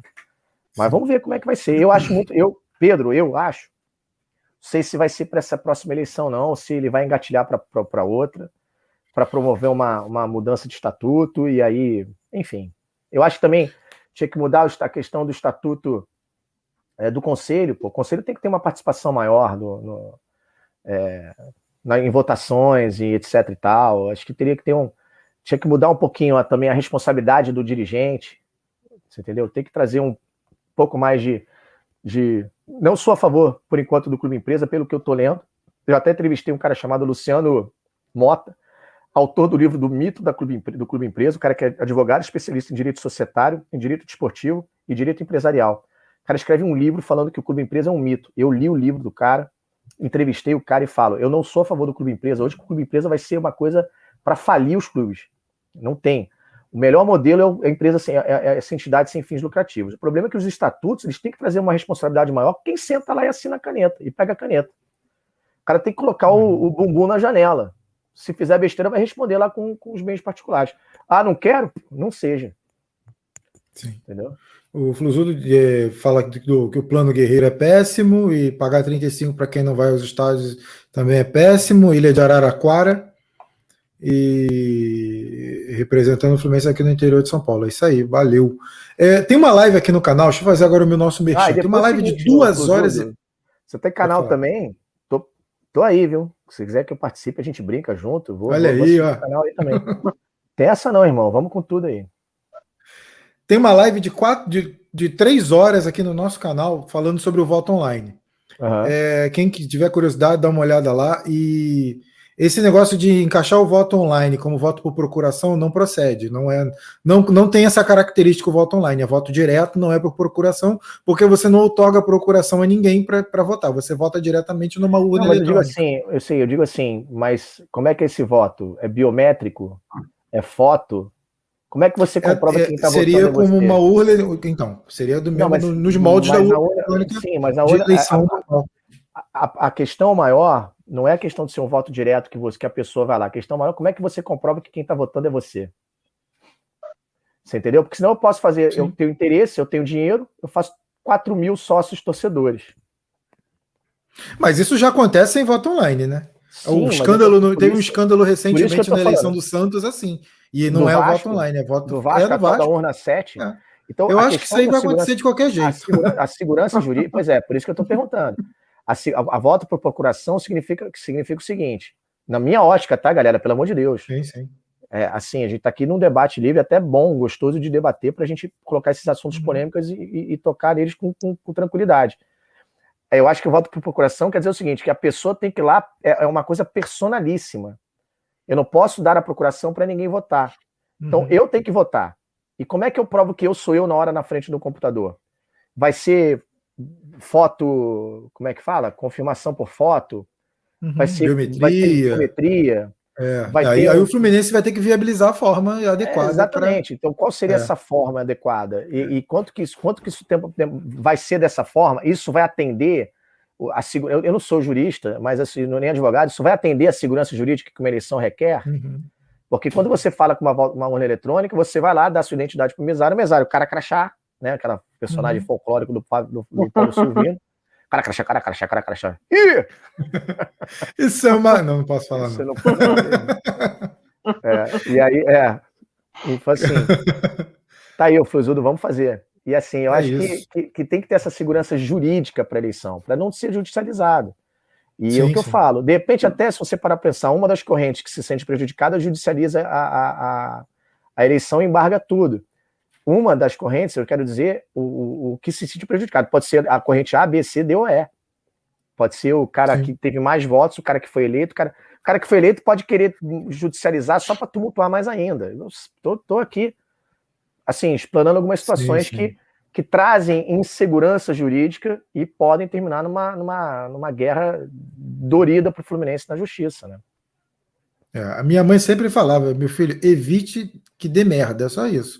É, a, vida, é, é, isso. a vida é, é você é, evitar que dê merda. Aprende isso que tudo dá certo. Mas é. Se você olhar por esse, por esse ângulo, é, as eleições no Vasco são problemáticas justamente por causa disso. Porque toda eleição dá merda. E você toda não eleição. tem um controle. Não, mas é, é bizarro. Eu cobri duas eleições do Vasco. E é bizarro, porque então é, eu vi. Ocular, né? É, e é bizarro, a parada não muda, é todo ano. Você, você, só, você só particiona a merda a cada eleição, porque toda eleição vai ter um problema, mas é então, inegável. Isso. É, é o tipo da eleição que não dá para você cravar a notícia, fulano de tal eleito presidente, é, não dá. Por enquanto, você começa por enquanto. Por enquanto, se não der merda, Mas você falou da frase que a sua mãe te, te, te, falou. Meu pai me falava uma coisa que me ajuda muito nos dias atuais, assim, e eu passo muito para a galera da redação e para os meus amigos. E eu gostaria de compartilhar com vocês. Aí, meu pai falou assim: olha, o segredo da felicidade, meu filho, é nunca discutir com idiotas. Aí eu, pai, eu não acho isso, não. Tá certo. Por isso que eu não respondo muito a galera hoje que, que são é. nossos haters, entendeu? Nunca discuto com o idiota. Eu não acho que seja isso. Tá certo. Cara, é, eu acho, eu acho que tem espaço para todo mundo. Como eu já falei, não tem só um estilo de fazer jornalismo. É isso. E, e quem prega isso, eu, eu acho que é um está equivocado, é um grande equívoco. E posso estar falando merda, mas é a minha opinião e foda-se. Desculpa. Eu acho, eu, acho, que o jornalismo, quando você fala fazer vários tipos de jornalismo, eu acho que o jornalismo ele tem, ele tem uma vertente grande que é de informar. E tem que ter uhum. cuidado com a informação. Quanto maior for o seu alcance, maior é a responsabilidade que você tem com a informação. Você não pode ser, querer ser maior que a notícia. Essa é a grande questão. Você tem que dar informação no limite da informação. Uhum. Ser leal à informação. Né? E, e esse é, o, é, o, é, o, é, a base do jornalismo.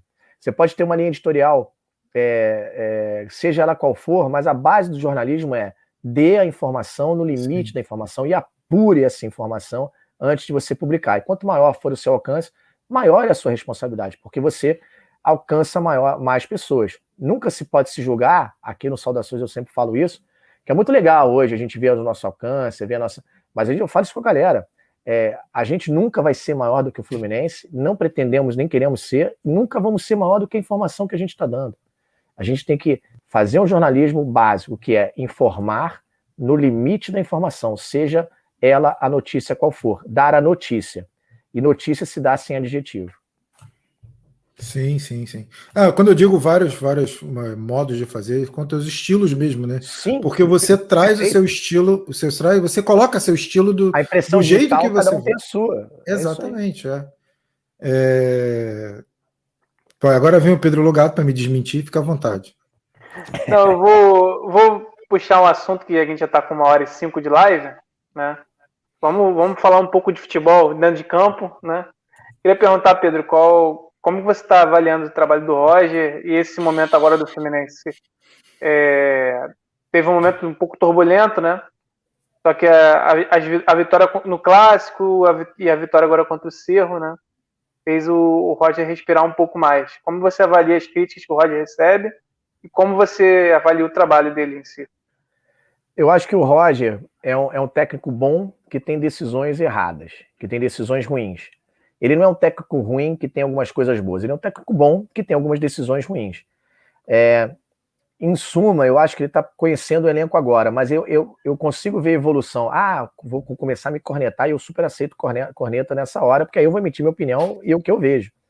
Eu acho que o Roger ele vem mostrando a evolução a partir do momento que ele começa a, a, a, a enxergar algumas coisas que, que os jornalistas que, que cobrem o Fluminense vão, vão destacando. Por exemplo, a, a visão de jogo na hora de mudar as peças. Era sempre seis por meia dúzia, só que seis por meia dúzia fazia o esquema dele ruir.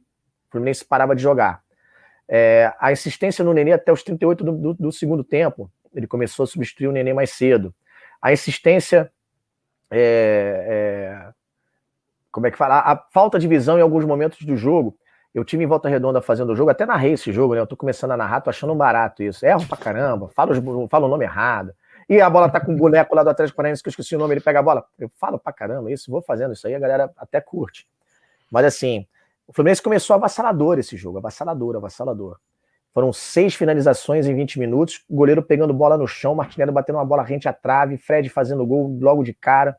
Podia estar 4 a 0 até os 20 minutos.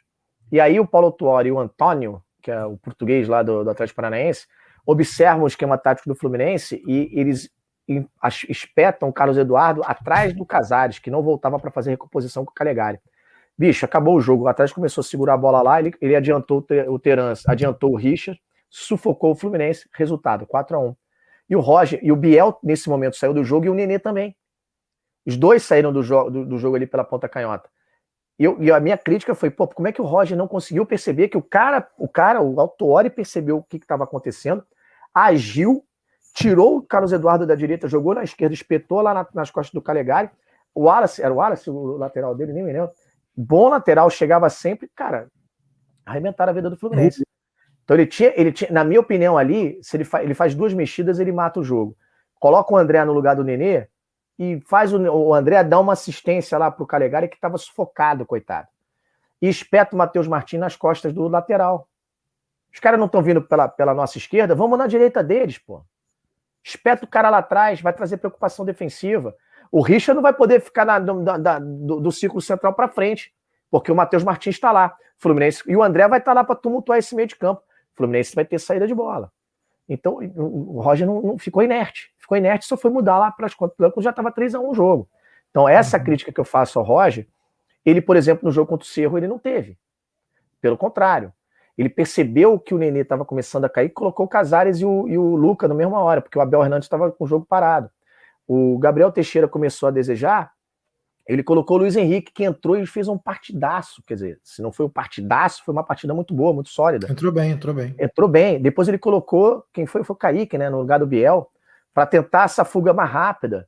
Então, ali ele fez, ler o jogo, na minha opinião, de uma forma correta e mudou o Fluminense para melhor. O Fluminense poderia ter feito até mais. Mas tem jogos que ele deixa muito a desejar. Jogo contra o Grêmio, o Filipão fechou a casinha. O Wellington ficou sem função. Não é que o Wellington jogou mal. O Wellington não jogou. O Wellington estava correndo para um lado e para o outro. Correndo para um lado, porque ele não tinha função. O Grêmio não atacava. Tira o Wellington, coloca mais um menino lá na frente, faz outro jogo. É. Vai obrigar o, o Filipão a, a se coçar lá. Então, abre o time, é. é. Abre o time. É, então, assim, são, são essas decisões equivocadas que, que, que é, fazem o Roger ser tão questionado. Mas ele vem, na minha opinião, mostrando sinais de evolução. Eu vejo o Fluminense jogando melhor. E a falta de variação tática que o Melão falou, que o Melão, o Melão falou que não tem tática e não sei o que já é competitivo. Aliás, se vocês quiserem trazer o Melão aqui, com prazer eu autorizo, viu? Pô, seria um tenho, prazer, eu tenho uma ciúme, honra. Cara, eu tenho ciúme do Melão, rapaz. Mas para vocês eu libero. É, e o Melão falou, eu que eu discordo, por exemplo, no jogo contra o Corinthians, a gente ganhou aquele jogo. A gente não ganhou porque o Bobadilha estava isso aqui na frente do zagueiro e foi impedido. O Ganso e o Casares estavam jogando mal até o, até o momento que eles entenderam que eles tinham que vir buscar essa bola antes da primeira linha de cinco jogadores do Corinthians. Quando começou, o Fluminense estava melhor no jogo quando teve o contra-ataque e teve o pênalti que, que o Jô fez e abriu o placar. O Fluminense estava melhor no jogo ali e continuou melhor. Então o Roger ali dentro ele percebeu essa movimentação e agiu certo. É, depois teve a leitura de colocar o Bobadilha lá, espetando lá no meio, tirou o Iago, se não me engano, e colocou o Bobadilha. Depois, no outro jogo, quando ele tirou o Iago e colocou o Ganso, não, não lembro contra quem, foi uma. Atlético. O Atlético foi uma grande besteira. Então, assim, ele oscila como treinador, né? É, e, enfim, e, e, mas mostra sinais de evolução, de conhecimento do elenco.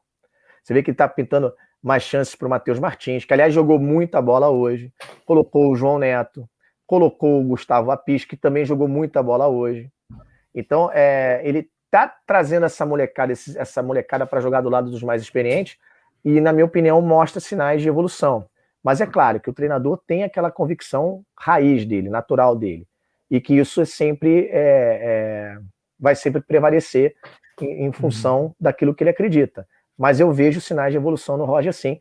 E repito, eu acho que ele é um treinador bom, que tem algumas decisões equivocadas, mas ele é um bom treinador. É, o canal Fluido até perguntou quanto ao erro da gestão, o maior erro da gestão do Mário. Eu, eu, eu, eu acho que todo, todo dirigente vai errar e vai acertar. E, invariavelmente ele vai ser questionado por, pelos seus acertos, pelos seus erros, até pelos acertos. Muitas vezes você é questionado, porque você desagrada um grupo e agrada outro, é normal mas eu acho que eu não traria o Roger. Eu acho que foi, o erro foi um erro, para mim, foi um erro crasso, conceitual de, de, de, estilo de jogo. Eu acho que ele não ele, ele, ele desconstrói o que estava sendo construído pelo Odair e depois o Marcão, e você dá um passo atrás com uma outra, um outro estilo de jogo, que eu não traria o Roger. Uhum. Além disso, tem o desconhecimento do grupo, que você todo isso é inevitável. Todo mundo uhum. precisa de um tempo para conhecer o grupo. E o Roger está conhecendo agora, eu concordo também. E mas e, além disso, a, a, sobretudo, é, o maior erro da gestão do Mário será caso ele não implemente a promessa de campanha do voto online.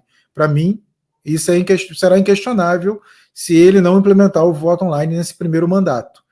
É, mas por enquanto eu fico com a escolha do Roger, que eu achei que foi muito ruim é um treinador que, que precisaria impor um, colocar em prática o jeito dele de jogar e ele precisaria de muito tempo para isso, porque ele tem que desconstruir o outro estilo que já existia, em que os jogadores já estavam adaptados. Eu acho Sim, que um né? treinador com um estilo mais próximo do que foi o, o Marcão, por exemplo, eu acho que a, a coisa teria sido mais suave, a adaptação. Por exemplo, assim, na ocasião, só para a gente também trazer para a baila isso. É, não, as opções não eram boas, eu, eu, eu lembro bem disso. Mas. Não, mas tivesse, não vamos, vamos, vamos é. imaginar que você pudesse trazer um técnico empregado. Assim, é, o que, que você. Quem que eu traria alguém de fora. Eu não traria um técnico brasileiro, mas eu sei que o Mário não, não é da. Não, eu acho não, que não é preferência. estrangeiro é, é, um mito também, com toda, com toda a sinceridade. É, tem, muito, tem muito mais é. histórico de técnico estrangeiro que, que veio aqui não, e não fez nada do que, que veio aqui e conseguiu construir alguma coisa. Eu gosto, por exemplo, do Thiago Largue. Eu acho que ele fez um trabalho interessante é, no Atlético. Eu acho que ele é um técnico novo, moderno. O João fez uma matéria sobre ele fantástica, o João Eduardo. É, eu acho que tem um estilo que eu gostaria de ver. O Guto Ferreira, no Ceará, o famoso Gordiola. Uhum. O Ceará é um time valente, competitivo, que, que sabe tocar bola, sabe, sabe jogar. É, e é um cara que, que sabe gerir grupo. Teve peito para barrar o Vina, que o Vina, depois que comentou o salário para 600 mil reais, calçou uma chuteira de diamante. É, é um técnico, o próprio Maurício Barbieri, que está no Red Bull, hoje também fazendo um grande trabalho. O Cuca, o, a, a Retata tá falando trazer o Cuca, talvez o Cuca é, o Cuca. Ele estava tem... desempregado na época, né? mas o Cuca tem os seus senões, assim. É, o Cuca, o Cuca, eu cobri o Fluminense com o Cuca e eu sei que não foi um cenário muito agradável, não. É, assim, ele é, ele é, é, todo mundo, todo, todo o tricolor tem uma lembrança maravilhosa do Cuca por 2009, mas lembra que em 2008 o Cuca foi um dos caras que quase ajudou a rebaixar a gente, né? É. Saiu o Renato, veio o Cuca, depois veio o Renato de novo, depois o René Simões salvou a gente. O René Simões quase pegou a gente em 2009, depois acho que não, não lembro quem é que veio, acho que o Luxemburgo, sei lá quem é que entrou. No final veio o, o, o Cuca e fez aqueles últimos é, 11 jogos maravilhosos aí que o Fluminense é. se salvou. É, e a gente só foi campeão brasileiro em 2010 porque o Cuca foi demitido para colocar o Murici. Muricy Ramalho. não seria campeão. É. Enfim, o, ah, o Guto aí, o Guto eu acho bom demais. É, o Guto é um, é um, nome que me agrada desses treinadores novos, assim, o estilo dele. Acho que, que o, tem um estilo solto. Uhum. Mas tirando esses, tirando esses assim, eu acho que a gente tá no, fica no mar das, da mesmice, cara. Eu, eu não vejo nenhum treinador com grande diferencial, assim. E a questão do estrangeiro, eu acho que a gente tem tantos exemplos de, de treinadores que, que vêm aqui e não, e não performam. Né? Não vou nem falar do Miguel é. Angel lá, acho que foi ele que estava no, no, no, Santos, no né? Inter. No Inter. E quem é que estava no Santos mesmo? É. Que, que Ariel Roland. Ariel Roland. É, depois é. o Dudamel no Atlético também. Sim. Aí tem o Paulo Bento no Cruzeiro. O São Paulo, para mim, fez uma opção correta, talvez a opção que eu fizesse naquele momento. Da, ah. da, da que o, o São Crespo. Paulo foi, foi o Crespo, é. E eu gosto é. do BKSS também, eu acho um bom treinador. Afinal de contas, esse time do Defesa e Justiça é Não, horroroso. O BKSS é um bom treinador. É, tá aí. O, ele, ele Defesa é, e Justiça ele, foi, ele bateu de frente contra o Palmeiras e ganhou, né? É. É isso. Então, são duas opções viáveis para mim. Eu acho que o Fluminense Sim, teria condições de trazer. Não são treinadores caros. Ah. Até porque não dirigem grandes times da, da Argentina. Mas, assim, independente da nossa opinião, que, que a gente pode entender, interpretar dessas últimas é, situações que o Fluminense viveu, é que o Mário vai com o Roger até o final, né? Ah, vai. Aí isso também aí, não, não, Isso aí não tem. Só recuperando um comentário aqui que eu não vi. O Melão já apareceu na, lá em live nossa, mas comentando. Ah, tá, beleza. Tranquilo. Pô, mas aí, aí a gente passa contato, é, você aí... vai fazer com o Melão também. Pô, não, primeiro ele vai participar aqui, não vem me furar, não, hein? pois é, Mas, vamos fazer, essa, vamos fazer é, essa agenda direito aí, pô. Vamos fazer, vamos organizar direitinho aí nessa parada, senão vai dar merda. É, quer fazer alguma pergunta, Pedro? Pedro Logato. É, o, o Fluminense arretado aí falou do Parreira em 2009. 2009 foi. O Fluminense teve muito técnico, é difícil até lembrar quem, quem foi. É, se não me engano, o Renato voltou também em 2009. É, na, se não me engano, ano... o Fluminense teve sete treinadores em 2009, se não me engano. Se não me engano, é, posso estar errado. Naquela lesão do Fred contra o Atlético Mineiro, ele vai bater aquela falta e machuca, o Renato era o técnico do Fluminense. Renato Gaúcho ah, é? era o técnico. É, o Fluminense teve muita mudança, muita mudança.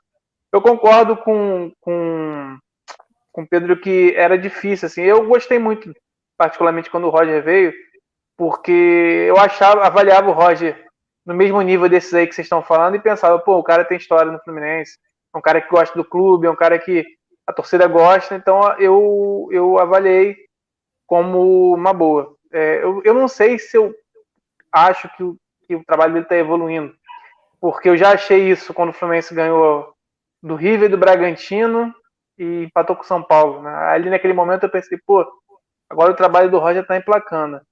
Mas aí depois deu uma caída de novo. É, teve algumas lesões também. O Fluminense perdeu alguns jogadores e tal.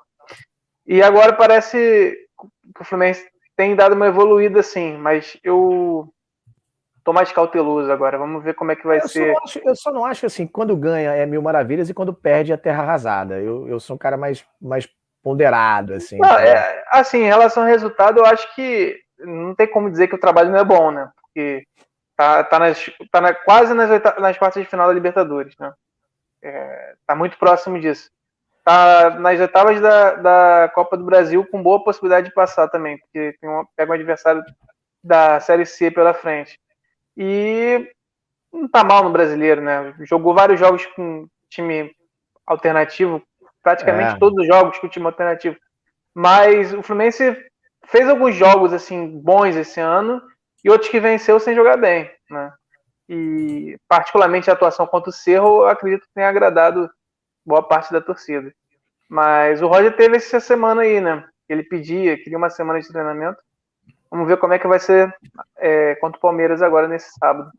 Não, sem dúvida. É importante destacar também que a galera teve um dia de folga, né? Eu vi muita gente criticando, ah, vai dar, a semana de treinamento, vai dar folga pros caras. Cara, folga também não deixa de ser um treinamento mental, psicológico, né? para o cara passar com a sua família, passar, enfim, os caras não são máquinas, né? E aí eu vejo Sim. o lado humano da situação. A folga também dá um descanso mental para a galera, dá uma, né, abraçar uma filha, um filho, a, a esposa, fazer um, um, almoço com os amigos, com a família, com a mãe, com o pai, com o tio, faz parte também do treinamento. E eles vinham sem folga durante muito tempo. Foram para Fortaleza, voltaram, foram para Goiânia, voltaram, foram para não sei o que, voltaram. E agora vão encarar uma viagem grande, que eles vão para São Paulo, de lá tem tudo para ir para Santa Catarina direto, para não voltar para o Rio. Aí voltam para o Rio somente na quarta-feira. Então os caras estão indo viajar na sexta, ficam até quarta fora, jogando dois jogos importantes. Então tem essa questão da, do, do, preparo mental também, não é só preparo físico, técnico, tático, tem, também tem a questão o cara tá, não tá estafado mentalmente, né? Não tá irritado com qualquer coisa, tem que ter a cabeça no lugar também. É, quanto à folga, eu também não, não, vejo problema, não. Meu, o que me irrita mais é esse negócio de poupar todo mundo. É, é um absurdo. Eu também, você... eu, eu também, eu, eu, eu, tenho muito. Cara, eu, eu sou contra algumas coisas também, mas o melão é radicalmente contra. Cara, para, para. Você, você perdeu o jogo do Grêmio justamente por isso, porque você resolveu poupar todo mundo. Ah, vou poupar esse e aquele. Cara, o André jogou muito pouco esse ano. Por que poupar? É. Na realidade, para você ter uma ideia, para você ter uma ideia, né, que é, o João Gurgel, que estava representando saudações na coletiva, foi ele que perguntou para o Roger por que, que, o André não ganhava tanta chance, ou quando ele estava. Foi uma pergunta assim: por que, que o André ainda não uhum. foi experimentado, ou quando viria a chance para o André? E curiosamente ou não, no próximo jogo o André acabou sendo relacionado e entrou e foi muito bem. Depois ele, ele foi titular, fez o gol no Fla-Flu, jogou bem contra o Cerro Portenho. E eu falo, meu meio de campo hoje, sem brincadeira, é André, Martinelli e Iago. E aí você coloca lá na minha armação o Nenê, Ganso Casares, na frente o Fred mais um, ou você coloca, começa o jogo com Abel e Caio Paulista, no segundo tempo você coloca Fred e Biel. Você, você, você pode mudar um pouquinho lá a sua força ofensiva, que você tem. Hoje você tem elementos, você tem peças importantes, entendeu? Sim. Para fechar a live, estamos caminhando já para uma hora e vinte, uma hora e vinte de live, até passou até do que eu planejava. O papo foi bom, instrutivo, é, com muitas curiosidades. E para finalizar, eu deixo aqui a pergunta do Sérgio. Temos chances reais de chegar na final da Libertadores? Semifinal Agora, contra o time da Lagoa? Minha esposa, minha esposa me trouxe uma cerveja final, que eu estava bebendo água até então, juro. Agora aqui ela me trouxe uma cerveja aqui, ó. mas agora que está acabando a live, é absurdo. Ah, não, mas aí é bom que eu não, que eu não me solto, não falo besteira. Mas enfim, ela me servir mais um pouco de Guaraná, foi cerveja. Ah, aqui a cachorrinha também, ó. Vai, mais uma participante, ó. É, ah, não é nossa live. Fêmea. É, é, é, Bela o nome dela, cachorrinha. Bela. Mas fala, fala, vai lá, vai lá, vai lá, Paiva. Ele perguntou se tem chances reais de chegar na final da Libertadores, semifinal contra o time da Lagoa, jogo grande ou aí o Ai Jesus? Ah, o Ai Jesus é sempre para eles, né, Serginho? Tá no hino é. deles, pô. É, eles, não, eles, eles, falam tanto da gente que nosso nome tá no hino deles. É, temos chances reais de chegar na Libertadores, sim. O Roger é, tá sabendo jogar essa competição, apesar do, do, do desastre que foi o jogo aqui contra o Santa Fé espaço que a gente deu no. A Belém Brasília, que estava aberta no meio de campo do Fluminense, né? Depois ele corrigiu isso, fazendo uma linha de cinco ali, é, recuando ali um pouco o meia para fazer essa marcação junto com os, com os atacantes e tumultuar, dificultar um pouco, se fechar melhor. Eu acho que o, que o Fluminense tem grande chance sim de avançar. Tem que pensar jogo a jogo sim. Cada, cada jogo é uma batalha, cada bola é um, é, um, é um pedaço de chão que você tem que conquistar na, na dentada. Libertadores não tem jogo fácil. A gente tá, fez 2 a 0 com o seu Porteio. Já vejo gente perguntar: ah, como é que vai ser Fluminense Barcelona de Guayaquil? Cara, calma. Não tem jogo ganho, não. Tem que concentrar aqui. Os caras vêm querendo a vaga. Os caras vêm querendo, tão putos aí com o erro da Comembol. E assim, a atmosfera, se o jogo. Eu, eu não quero fazer. É, falar que eu fiquei pelo contrário, lamento profundamente a morte de um filho. Eu sou pai hoje também, não, não quero nem pensar nada a respeito disso. Meus, meus mais sinceros sentimentos a, ao Arce e toda a sua família. É, mas essa, esse tempo que o Fluminense teve de um jogo para o outro pode até é, diluir um pouco na atmosfera toda aquela tensão que estava em cima do jogo de volta, Sim. porque teve um erro absurdo Sim. acontecido lá no estádio. Como é que é o nome do estádio mesmo? Laola, né? Laola era, eu ia, eu ia falar uma, uma, outra besteira aqui, mas enfim. Os caras do VAR. Caras do VAR Imagino. Os caras, é, os caras do VAR fecharam o ângulo lá em cima do Lucas Claro, esqueceram o Samuel Xavier, mais, mais impedido do que criança indo, indo mexer em ovos de Páscoa na loja americana. Não dá, cara. cara os caras não, não, não, não foram ver o óbvio, do óbvio, do óbvio, que ia ser 1 a 0 e podia ter mudado o jogo, sim, podia ter mudado a sorte do jogo. Então, assim, diluiu essa, no ar essa, essa tensão toda, até porque a Comembol foi gentilíssima com, com o senhor Portenho, procurou o Fluminense para que esse adiamento é, pudesse ocorrer, o Fluminense de bate-pronto aceitou, a CBF foi envolvida, a princípio alterou o jogo contra o Juventude, depois voltou atrás, alterou o jogo contra o América, para o Criciúma ficar junto ali, o que eu também já acho uma boa, já papum no Criciúma, acabou. Faz 9 a 0 logo lá, entendeu? É, eu, eu, não sou clubista, vocês perceberam. Faz uns 9 a 0 lá. E aí, quando o jogo de sábado, a gente só vai. O jogo já pode fazer o churrasco com a família, tá todo mundo vacinadinho na primeira dose. Faz um churrasquinho com a família, com os amigos, só para. Põe o um joguinho ali, né? Só para ver. Sem preocupação. E aí, Cerro Portenho, terça-feira, é guerra, tem que ser guerra. Todo jogo é guerra. Depois do, do Cerro Portenho, se passarmos, e eu levo fé que passaremos, o primeiro jogo vai ser aqui no Maracanã. Vamos decidir fora de casa e aí vai ser uma outra, outra aventura, e enfim, e aí a gente tem que ir jogo a jogo. É isso. É isso. É, só para finalizar, live muito boa, parabéns, amigos, valeu, Fluminense Arretado. Valeu. valeu pela participação, valeu a galera que participou, deixe seu like, se inscreva no canal e participe. É, Pedro, Pedro Rangel, é, já que você tem fama de passador de pano, uhum. e eu também ganhei a fama de passador de pano, pano porque eu te convidei para a live. Então ah, eu peguei é? um pano em sua homenagem aqui, tá bom? Vou passar um pano aqui e a gente encerra essa live maravilhosa. É, peço desculpa por qualquer coisa que tenha acontecido, se você ficou chateado com alguma pergunta, mas eu achei muito boa, achei que você foi é, bem honesto nas suas respostas e, e agradeço a sua participação. Tá fechado. A gente vê se quando tem que passar pano mesmo, porque a imprensa marrom faz algumas coisas marrons aí no chão, aí para limpar o ambiente a gente precisa passar um pano também, tem isso. É isso. Pedro Logato, suas, suas considerações finais. É, é, repito tudo que o Rafael falou. Agradeço, Pedro, pela participação, a todos que participaram aqui também nos comentários, nos comentários. E encerrar mais uma live. Agradecer a todo mundo. Um abraço, gente. Um abraço, Valeu, galera. galera. Agora um dá licença que eu vou passar meu pano aqui, galera. Um abraço. Tchau, tchau. Saudações tricolores. tchau, tchau.